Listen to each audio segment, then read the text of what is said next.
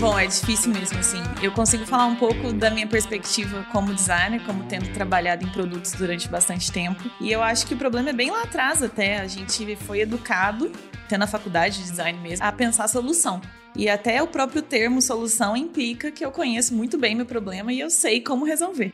Então a gente é treinado a passar meses e meses pesquisando, gerando milhões de dados para tentar chegar nessa tal dessa solução perfeita. E aí quando você cai às vezes no mercado de verdade, você está trabalhando com você está trabalhando com produtos para esse mundo tão complexo, você descobre que não, não dá para ser esse mesmo mindset, não funciona mais. E aí você tem aquela crise, assim, né? De, poxa, então quer dizer que eu tô fazendo alguma coisa que eu não tenho certeza que vai dar certo? Sim, é isso mesmo que você está fazendo. Então você acha que existe uma cultura no designer? Isso não tem a ver com design de produtos físicos também, não? Tem a ver com que, ele Porque no digital todo. é mais fácil de mudar, né? No físico não é, né? Então, eu não sei, não sei se o pessoal consegue ficar brincando tanto com... Porque o pessoal, a, a gente sempre adora lembrar do Steve Jobs, né? Imaginando que aquele que o iPhone foi concebido De uma vez, de uma vez só, é, que ele pensou. Acha que pode ter a ver com isso? Aí o designer fica tentando fazer o mesmo tipo de coisa com um software? É, exatamente. Eu acho que no, com o produto, ele realmente tem um ciclo muito maior, um produto para ele ser lançado. No software, esse ciclo é muito encurtado. Então, eu acho que isso até.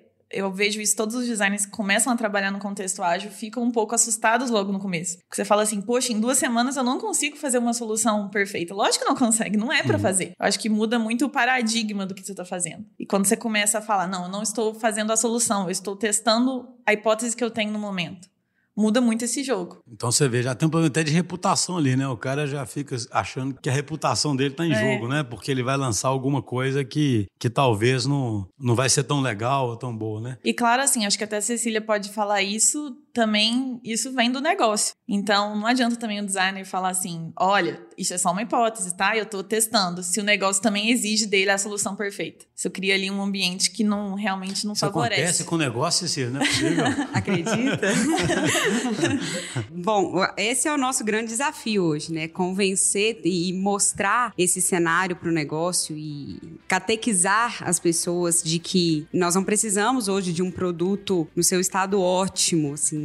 Uma solução perfeita, enfim, que a gente consegue de fato ir incrementando, testando hipóteses e incrementando um produto até que ele de fato seja aquilo que. É porque eu acho que a gente parou de idealizar um, um ponto, um estágio a longo prazo em que a gente atingiria algum resultado e alguma solução para, de fato, nessas duas semanas, como a Yas colocou, a gente já conseguir gerar algum valor e atender alguma dor. Um ciclo curto, né?